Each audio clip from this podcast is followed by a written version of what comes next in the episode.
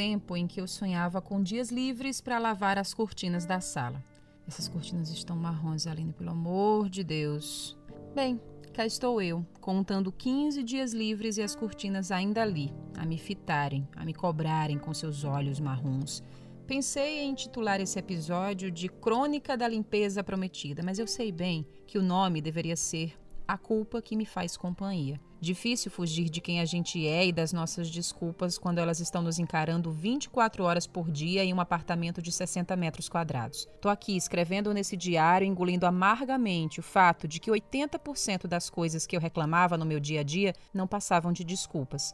A falta de tempo, principalmente. Eu não tenho mais as urgências de academia, trabalho, trânsito, mais trabalho, compras, banco, salão, saidinha no fim de semana para eu usar como pretexto para não pôr em dia a minha lista de afazeres, planos e metas metas. Ah, mas é porque eu não tenho tempo. Olha aqui o tempo dançando nos ponteiros à minha vista e eu, inerte. São só desculpas que agora desembocam no mar de culpa sem fim. Eis o mito da produtividade e do isolamento. E é complicado, porque agora eu percebo que a culpa é a via final comum da maioria dos meus sentimentos. Se eu não consigo fazer algo, me sinto culpada. Se eu alcanço sucesso, me sinto culpada também. Se estou triste, tá lá a culpa. Se ganho coisas legais, frutos do meu esforço pessoal, culpada. Feliz ou borocochô, há uma parcela de culpa eterna, uma dívida sempre em aberto. Pois é, e agora eu tô aqui, tirando todos os meus fracassos de uma gaveta, confrontando minha humanidade inconstante, limitada, vaidosa, ridícula, e percebi que não, eu não consigo aceitar que eu sou pequena,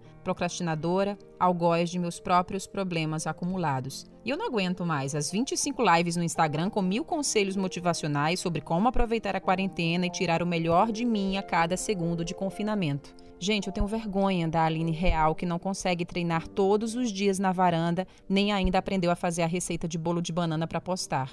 Eu faço planos, mas a cada nova lista de resoluções para quarentena, eu só absorvo em letras garrafais e neon a culpa.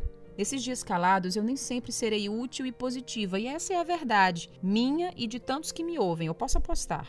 Mas olha, se a culpa não leva a lugar nenhum, ela é pedra na pantufa. E de incômodo já basta essa prisão compulsória. Então eu decidi fazer uma lista agora, minha, pessoal, intransferível, e estou aqui colando em todos os dias da minha agenda.